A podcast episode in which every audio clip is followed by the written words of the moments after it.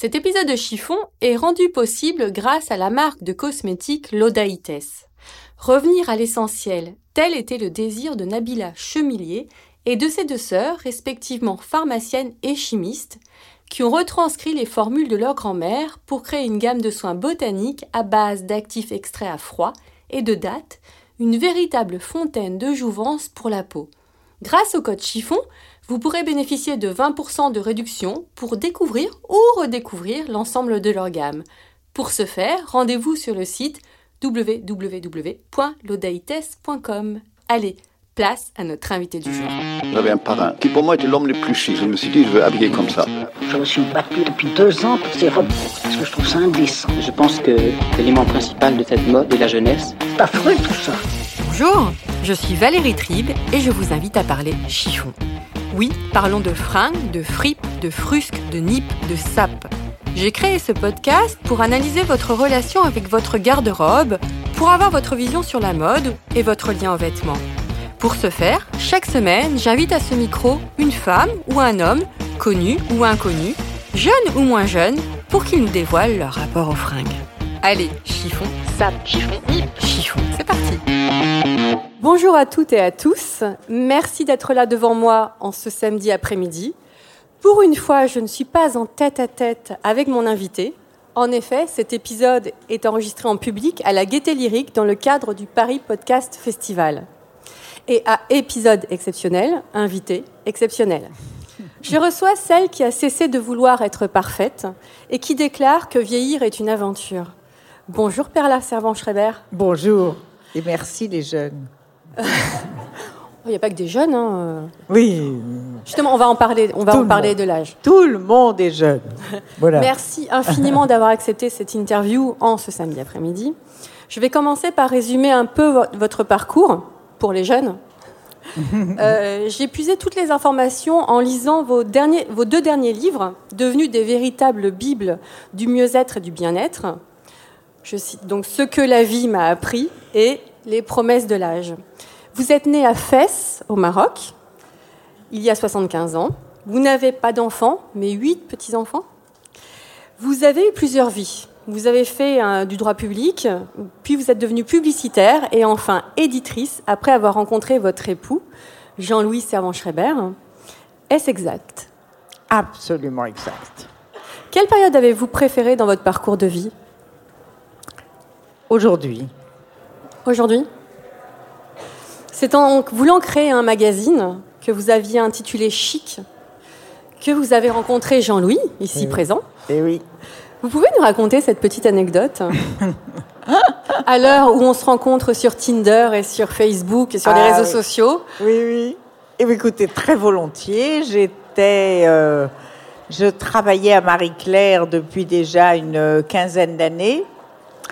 Et ben mon Dieu, 15 ans dans le même magazine, euh, où ça vous donne envie de vous en aller, ou ça vous donne envie d'en créer un autre. Eh bien, moi, c'est la seconde hypothèse. Et j'ai eu envie, avec deux autres personnes du journal, de créer un nouveau magazine que nous avions envie d'appeler Chic. Vous voyez que je suis à ma place ici aujourd'hui. hein. parfait pour Donc- chiffon. Oui, parfait pour chiffon. Et je, cherchais de l'argent, parce que quand même, il en faut un peu, voire beaucoup. Et par euh, une amie, avec qui à l'époque, euh, je faisais une émission pour Canal ⁇ qui s'appelait Cinémode, et qui était la première émission de mode à la télévision, car il n'y avait même pas les défilés. Elle me dit, mais tu devrais aller voir mon cousin. Ah, j'ai dit, c'est qui le cousin? Elle me dit, mais c'est parce que c'est Servan-Schreiber, c'est quand même, ils sont très, très, très, très nombreux. Hein. C'est comme quand vous comptez les moutons avant de dormir, vous voyez Il en défile, il en défile. Et elle me dit, si, c'est Jean-Louis Servan-Schreiber, il est le patron euh, du groupe Expansion, c'est un magazine économique. J'ai mais qu'est-ce qu'il va faire d'un magazine de mode s'il fait des magazines économiques? Bref, nous voilà, j'arrive dans son bureau, je présente mon projet, j'étais pleine de ma, voilà, de mon envie et de ma passion. Il m'a écouté avec beaucoup d'attention. il m'a demandé si je pouvais revenir pour rencontrer le directeur financier. Donc j'ai commencé à rêver. Et en fait, il voulait m'inviter à dîner. Et il a conclu très vite, parce qu'il est assez malin, il est là. hein. Il est devant, juste il là, est devant. il a conclu que finalement, ça lui reviendrait beaucoup moins cher de m'épouser que de me financer. Et vous êtes mariés au bout d'un mois, je crois, c'est ça? Et on s'est mariés au bout de trois mois. Trois mois. Mais j'avais 42 ans, donc ne désespérez pas les filles, hein? Ne désespérez pas. Conseil sentimental Donc, de Perla, attention. Voilà, voilà, voilà. Et Gardez tout va yeux, bien. gardez les yeux ouverts, en fait, c'est ça? Hein? Gardez les yeux ouverts. Gardez les yeux ouverts et il ne suffit pas d'avoir les yeux ouverts, il faut voir. Il suffit pas de regarder, il faut voir. Alors, dans, dans votre livre Ce que la vie m'a appris, vous commencez par un constat très fort. Vous dites J'ai cessé de vouloir être parfaite. Et vous écrivez La perfection est un mythe dangereux et car inaccessible. Qu'est-ce qui a été le détonateur d'un tel constat?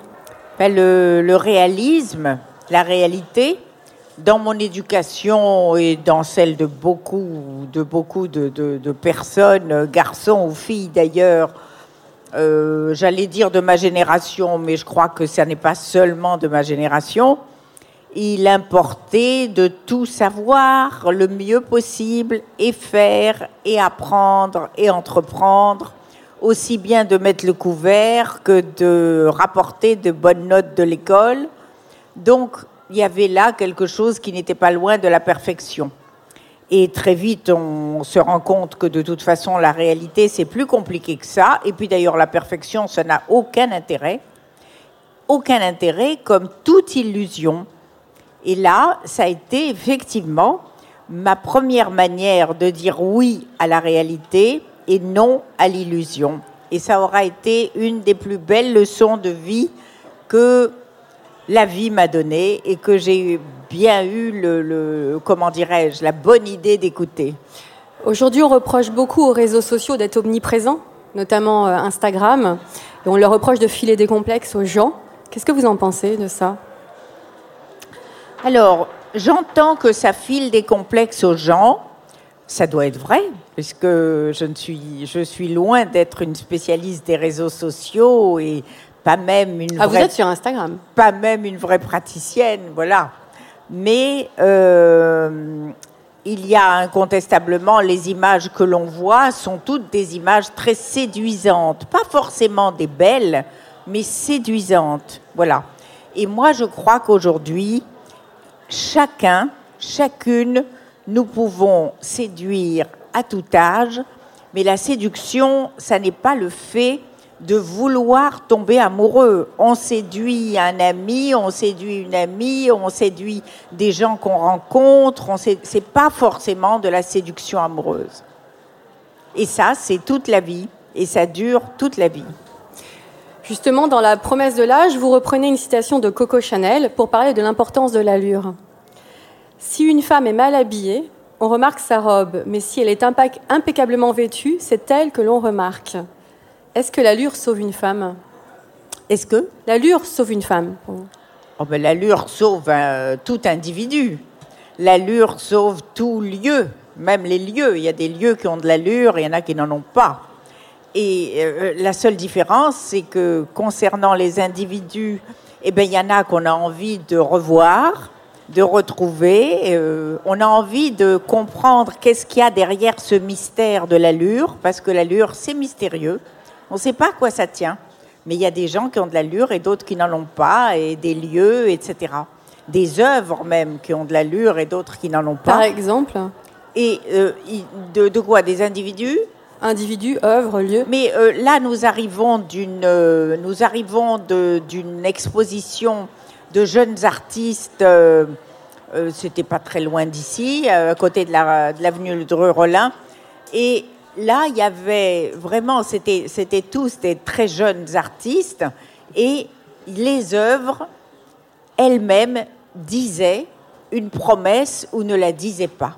Et c'était très mystérieux. Évidemment, on avait la chance de rencontrer les jeunes artistes. Et là, cet enthousiasme est formidable. Justement, votre dernier livre a- pour thème la vieillesse. Qu'est-ce que vous pensez de notre société qui prône le jeunisme? Ah, ben j'en pense beaucoup de bien de la société, mais pas quand elle prône le jeunisme. Mais je crois qu'elle est, elle n'est pas dans son tort, si je puis dire. Il faut simplement que, euh, euh, euh, comment dirais-je, la réalité a totalement changé et très très vite. Et précisément, il importe maintenant que les gens se construisent eux-mêmes une idée de la vieillesse qui soit radicalement différente de ce qu'on avait jusque-là. Je m'explique. Moi, ma grand-mère, quand je l'ai connue, c'est-à-dire je devais avoir, je sais pas, 3-4 ans, ma grand-mère avait 46 ans et ça a toujours été pour moi une très vieille femme. Aujourd'hui, et je l'aimais beaucoup, elle avait une, une allure et une beauté formidables. Et j'ai eu la chance de la connaître très longtemps. Mais aujourd'hui, une femme de 46 ans, une femme de 50, une femme de 60, une femme de 70 n'a pas l'air d'une vieille femme. Elle est rentrée dans une phase de vieillesse, mais elle n'est pas une vieille femme. Donc c'est très compliqué aujourd'hui, toutes ces notions, et en plus, elle n'aime pas se faire appeler vieille, sauf moi, qui adore ce mot. Oui, vous aimez ça en fait. Ah mais j'adore. J'ai toujours aimé les vieux. J'ai eu la chance de vivre dans un pays où les vieux étaient respectés. Au Maroc, hein. Au, au Maroc, les vieux étaient respectés, honorés, consultés. Et quand j'étais toute petite, je me disais j'adorerais être vieille. Et ben voilà. Hein. Et euh, quand on dit qu'être vieux, c'est dans la tête, est-ce que c'est vrai? Oui, parce qu'on peut être jeune et puis vieux dans sa tête. Qu'est-ce que c'est vieux? Et qu'est-ce que c'est jeune? C'est précisément avoir de l'enthousiasme, des projets, des, des capacités d'entreprendre euh, et, et de et de d'avoir cette capacité de rire. C'est très important le rire. hein. Les, les gens qui sont un peu vieux dans leur tête, ils rigolent plus. Et là, quel sinistre. Euh, Justement, il y a quelques semaines, il y a une journaliste d'un quotidien qui m'a demandé si je me- ne me sentais pas trop vieille à 46 ans pour avoir un podcast. Non. Moi, elle m'a soufflé. Qu'est-ce que vous lui auriez répondu à ma place? Eh bien, je vais vous répondre quelque chose par une autre anecdote. Non. Euh, un grand magazine m'a demandé, justement, comme j'ai sorti ce livre, de- de- d'écrire un édito pour eux. Un grand magazine féminin. Oh, Vous pouvez le citer? Hein? Vous pouvez le citer? Non, je crois qu'il ne faut pas que je le cite. pas Non, non. Je suis quand même, même si je suis vieille, je suis charitable. Donc, ce magazine me demande un édito. Il a d'ailleurs très gentiment l'habitude de m'en demander un à chaque fois que je sors un livre. Donc, j'étais tout à fait, évidemment, prête à faire cet éditorial. Et je lis son mail, le mail du rédacteur en chef, et je lis un post-scriptum. Alors, il m'avait mis un mail pour me, me dire des tas de choses très aimables sur mon livre.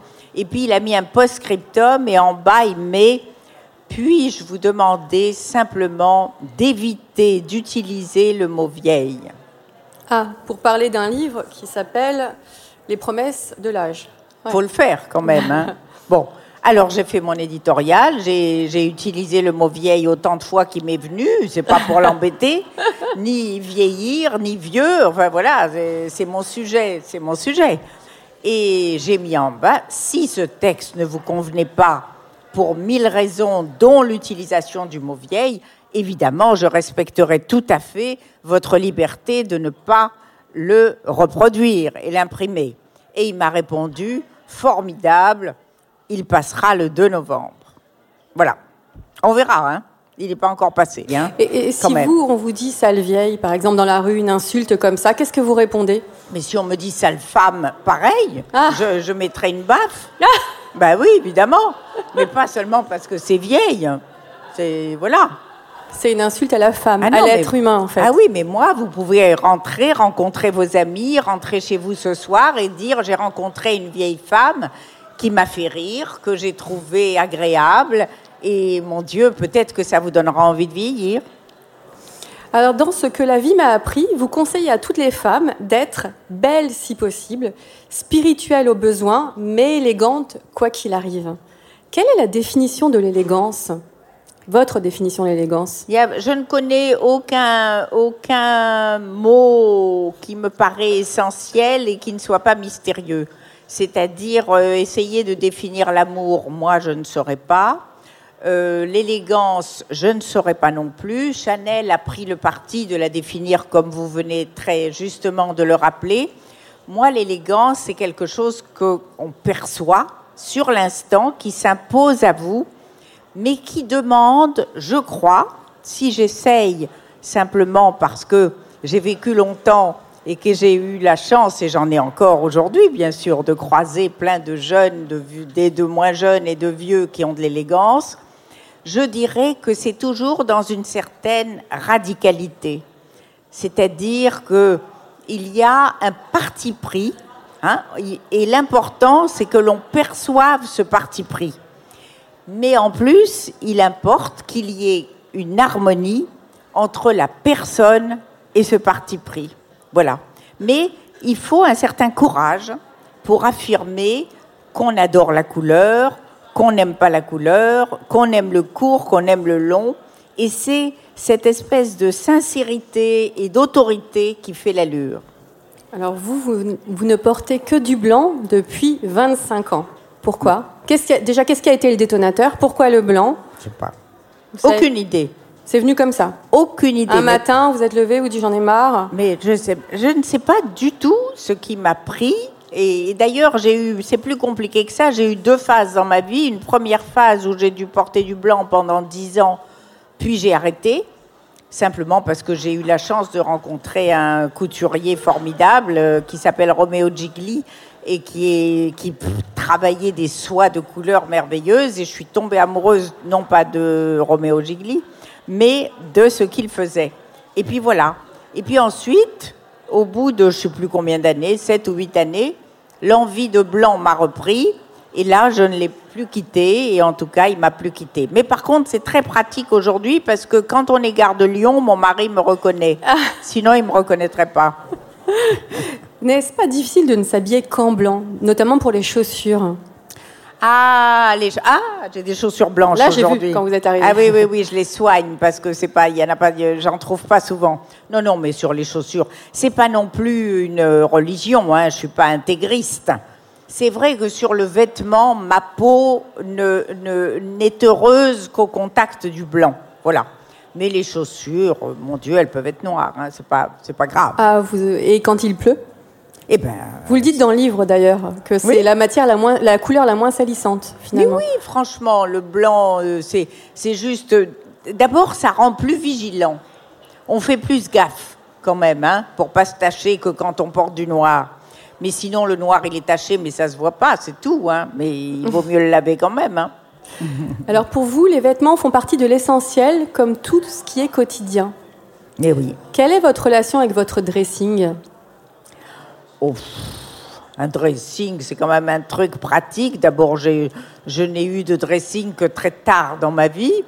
Et, et ensuite, euh, c'est juste quelque chose qui doit être pratique, euh, plutôt bien rangé, juste pour s'y retrouver. Parce que alors vous, vous n'avez que du blanc dedans. Ben oui.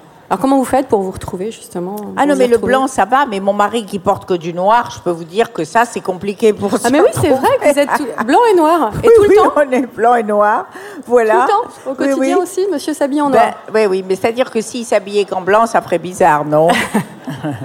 Je vais revenir un peu à votre enfance. Comment étiez-vous petite fille avec vos vêtements justement? Est-ce que vous aimiez les robes qui tournent? Est-ce que vous étiez garçon manqué? Alors, non, pas du tout. J'étais pas, oh là là, j'étais euh, plus sage qu'une image, comme on disait. Non, non, non, non, non, j'étais pas du tout un garçon manqué. Mais vous savez, euh, hum, il y a quelque chose qui a beaucoup influencé, comme tout un chacun, évidemment, euh, ma relation aux vêtements, c'est bien sûr mon enfance. J'ai été élevée, je suis née dans une famille merveilleuse, mais qui était de conditions modestes. Et il faut savoir que dans mon enfance au Maroc, le prêt-à-porter, ça n'existait pas. C'est-à-dire qu'il fallait aller voir une couturière, ou à moins que votre maman ou votre grand-mère ne sache coudre, et c'est elle qui nous habillait. Voilà. Donc moi, c'est ma mère qui m'habillait, et encore une fois, quand on achetait des pièces de tissu, elle achetait de quoi me faire une robe. Et puis, quand il en restait un petit bout, eh ben, elle faisait un short pour mon petit frère. Et je détestais que mon petit frère et moi portions le même tissu. J'avais déjà comme ça une espèce d'idée qu'il fallait se singulariser, voilà, par, par un tissu.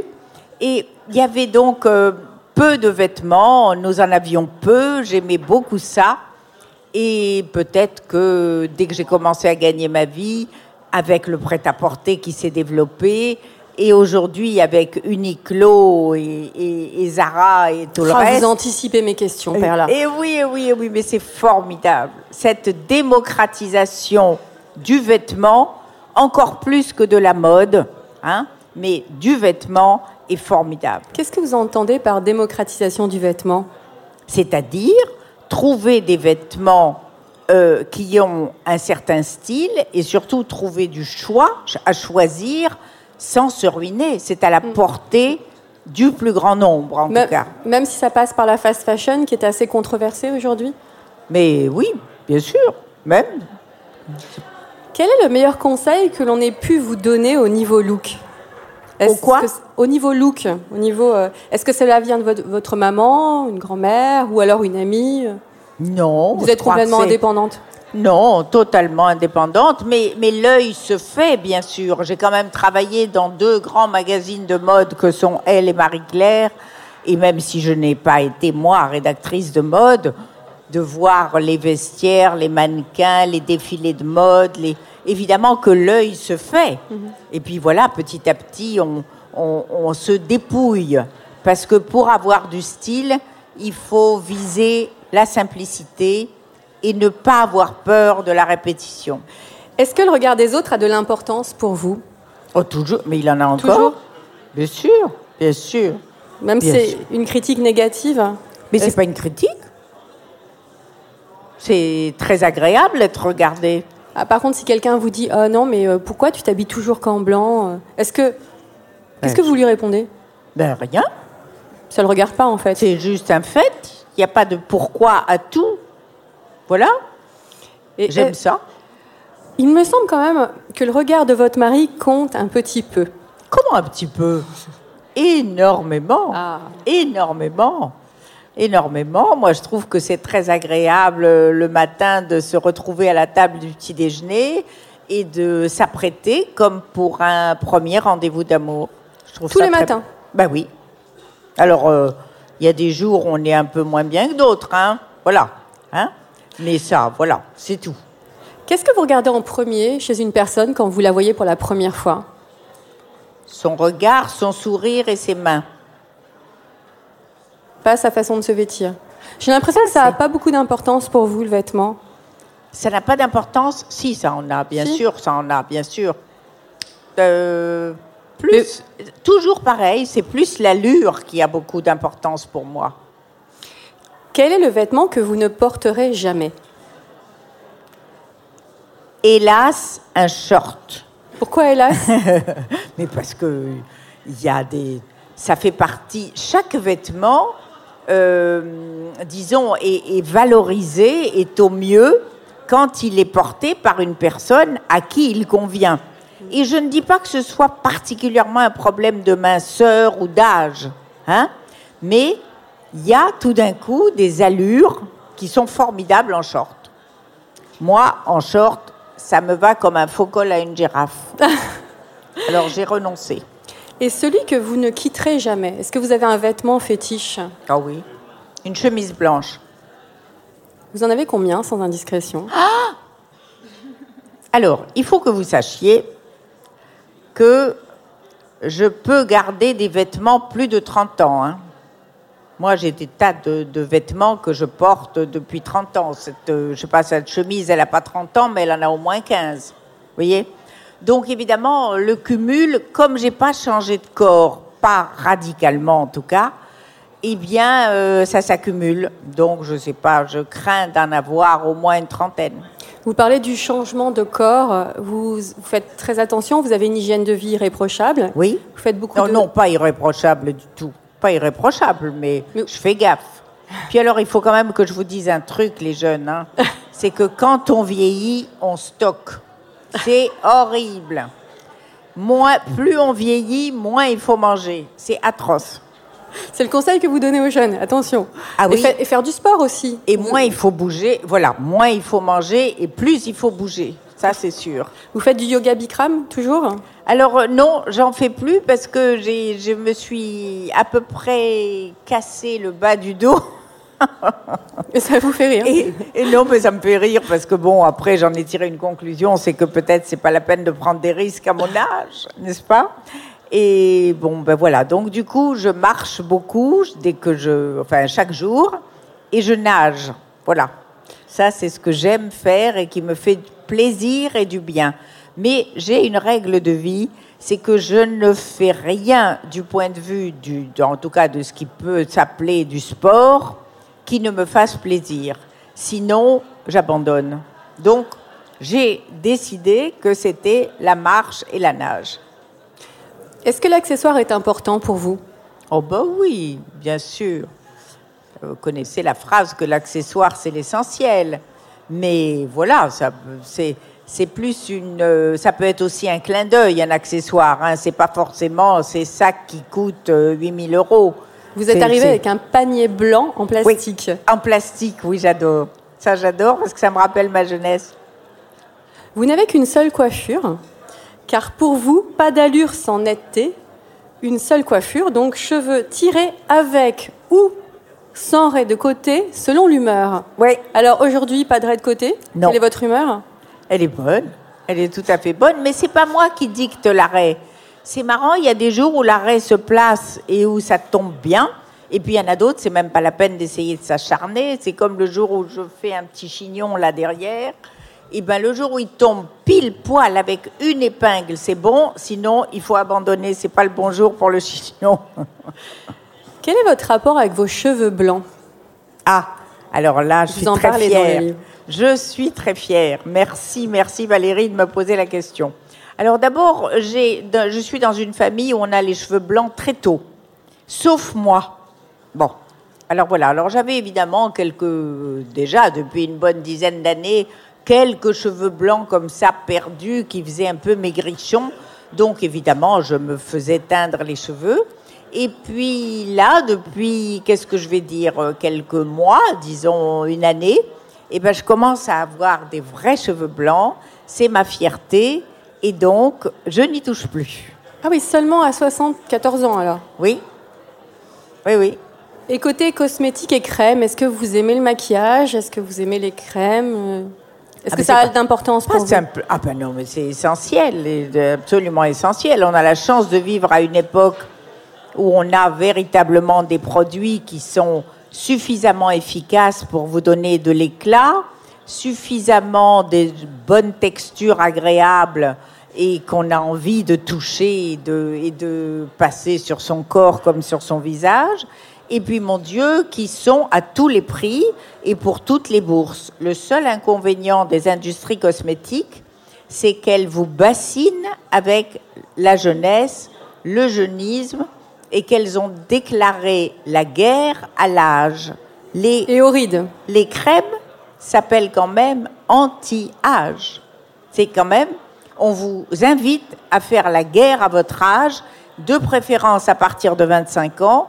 Vous voyez, j'en ai 75. Est-ce que quiconque a envie d'être 50 ans en guerre contre lui-même? Pas moi. Et puis, je suis pas encore morte, hein Vous avez remarqué? Voilà. Très dynamique. Justement, je lisais, le, non, moi je vais le citer, le magazine Elle, il y a un spécial euh, beauté et chirurgie esthétique, et je lisais que les jeunes de 25 ans maintenant font de l'acide hyaluronique, du botox, se font remonter les joues. Qu'est-ce que ça vous fait quand vous lisez ça? Je trouve ça vraiment très triste. Hein?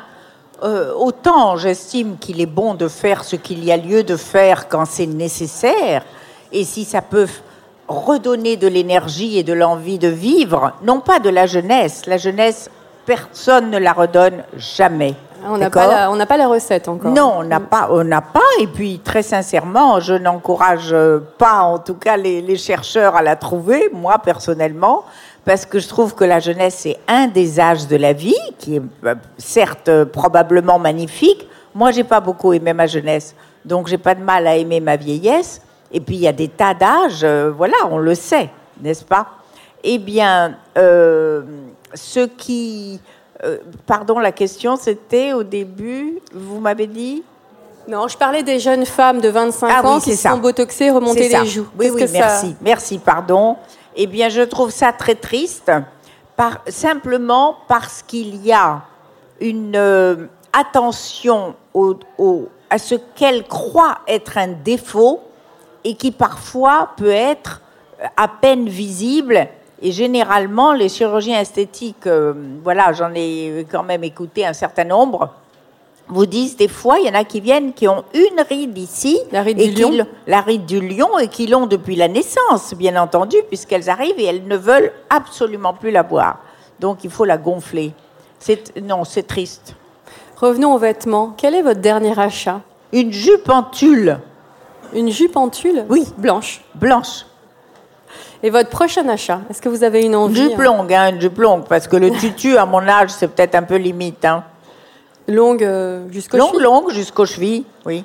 Et votre prochain achat Est-ce que vous avez une envie là pour cet hiver euh, Ou alors vous n'avez vous laissez guider euh, Non, moi, c'est vraiment, j'ai, j'ai aucune, aucune idée avant. C'est euh, en, en voyant quelque chose que je réagis. Mais voilà. Mon petit doigt me dit que vous êtes une acheteuse fort raisonnable. Je suis une acheteuse à coup de, de coup de cœur, donc ça peut être aussi déraisonnable. Mais j'adore être déraisonnable. Ah ouais, mais je Ah oui. Vous avez un œil malicieux. Ah mais j'adore ça. Mais je le suis si rarement déraisonnable. Je suis quand même quelqu'un de trop raisonnable. L'année prochaine peut-être? Oh non, non, non, non, ça va être avant, j'espère. Que faites-vous des vêtements que vous ne portez plus? Je les donne pour partie à des, des cousines que j'adore et qui, en tout cas pour certaines d'entre elles, euh, portent euh, la même, ont la même taille que moi, parce que sinon c'est compliqué. Et puis le reste, eh ben, il faut que je trouve une solution. Voilà.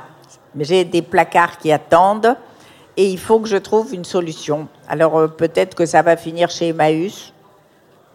Vous pas. dites- Mais vous dites dans votre livre que vider vos placards vous allège.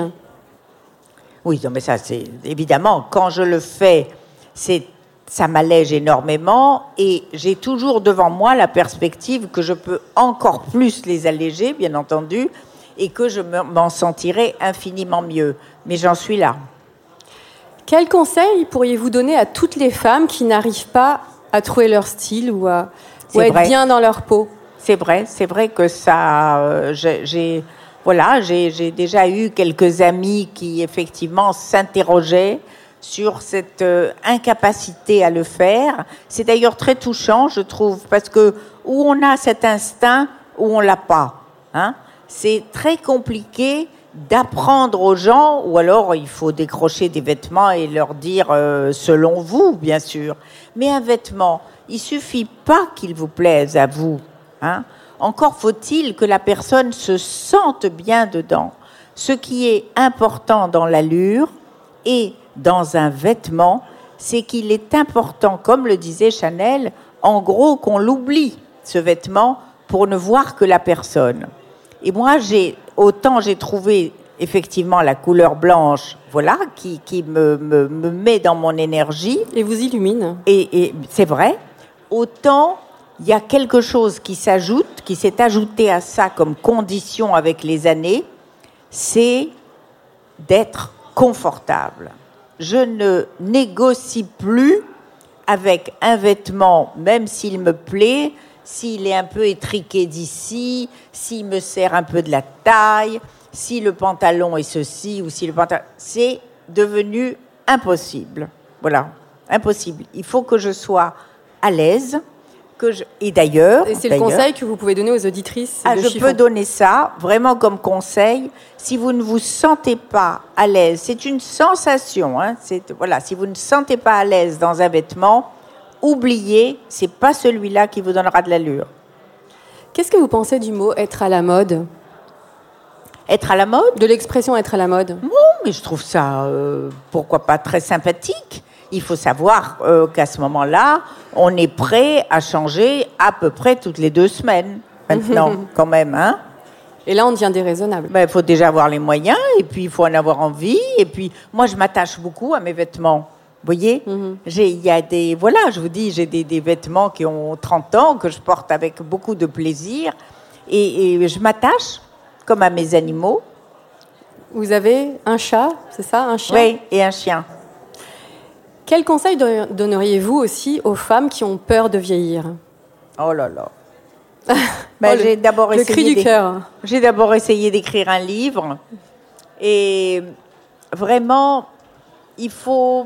Voilà, ce que, ce que, ce que je voulais avec euh, ce livre, qui est un témoignage de ma propre découverte de la vieillesse, hein, et, qui ne ressemble en rien à ce que voilà, je croyais que ça, allait être, pour l'instant, pour l'instant, encore une fois. Euh, j'ai vraiment envie de leur dire, j'ai en- vraiment envie de les aider au moins à effacer cette peur, à l'effacer un tout petit peu. Voilà. Parce que j'ai dans l'idée qu'en général, il vous arrive souvent ce que vous craignez très fort. Vous n'avez pas remarqué ça? Quand on a très peur d'un truc, Non. eh bien, on, on- Ça arrive, on- en on fait. y est, on y est, on y arrive. Parce que si on en a très peur, c'est que déjà, on en a les prémices du niveau, au niveau de la sensation. Donc, il y a aussi un, un- un mental et une réalité à regarder en face. Le nombre de femmes qui ont 70 ans aujourd'hui et qui sont magnifiques, qui ont de l'énergie, qui ont de l'élégance, qui ont des projets, qui ont de l'enthousiasme et qui font des rencontres amoureuses, ça existe aussi. Oui, vous en parlez dans votre livre Hein, d'ailleurs. J'ai interviewé un certain nombre de femmes, moi, âgées de 74 à 94 ans. Et croyez-moi, celle de 94 est quand même celle qui m'a épatée le plus. Quand je lui ai dit, mais Yvonne, est-ce que vous pouvez me dire à peu près quelle est la circonstance ou l'âge où vous vous êtes dit, ah, ce coup-ci, ça y est, je suis vieille Elle réfléchit, elle réfléchit, hein, elle m'a pas dit spontanément. Elle réfléchit et elle me dit, ah, ah ben oui, bien sûr. Quand j'ai eu 90 ans, Ah. mes enfants m'ont fait une fête et ils se sont tous donné le mot pour me dire Bon, écoute, maman, à partir d'aujourd'hui, tu vas arrêter de conduire sur l'autoroute. Et elle dit Ça m'a beaucoup contrariée, mais j'ai accepté à condition que je conduise dans Paris. Sur la place de l'Étoile. Oui, absolument. Je, te- je termine toujours mes interviews par une rubrique qui s'appelle le questionnaire Proustien chiffon. Donc c'est une réponse très courte. Oui. Si vous étiez une couleur en dehors du blanc, Ah. Rouge, si vous étiez une forme de pantalon, large et court, si vous étiez une chaussure, confortable et Ah. à patins. pour vous grandir, Pour me grandir. oui, oui, ben, bien sûr. 1m60, c'est quand même consternant. Et j'ai perdu un centimètre depuis quelques années, c'est quand même fou, non? Si vous étiez une matière, Ah, si j'étais une matière, alors du coton si vous, si ou du êtes- cachemire. coton ou cachemire, des matières nobles. Oui, parce qu'elle dure. J'aime ce qui dure. Si vous étiez un pull, Si j'étais un pull, il serait, euh, en tout cas, ras de cou. si vous étiez un sous-vêtement, Un sous-vêtement, il serait confortable. si vous étiez un créateur ou une créatrice, Ah, alors si j'étais un créateur ou une créatrice, je serais Rei Kawakubo, celle qui fait comme des garçons. si vous étiez une héroïne, Une héroïne, je serais Eti Ilsum. Eti Ilsum est une femme qui a écrit un livre qui a vraiment pas mal euh, changé de choses dans ma vie et qui s'appelle Une vie bouleversée. C'est une femme qui a été, euh, qui a en, en Hollande, qui a été euh, ramassée, comme tant d'autres, pour aller dans, à Auschwitz. Elle avait 24 ans et elle n'en est jamais revenue. Et là-bas, elle a écrit un livre qui parlait de la joie. Merci infiniment, Perla. Merci à vous. Un grand merci à vous, euh, chers spectateurs, et un grand merci aux auditeurs et aux organisateurs du Paris Podcast Festival. En attendant, ne vous prenez pas la tête avec vos fringues et portez-vous bien. Merci. Merci.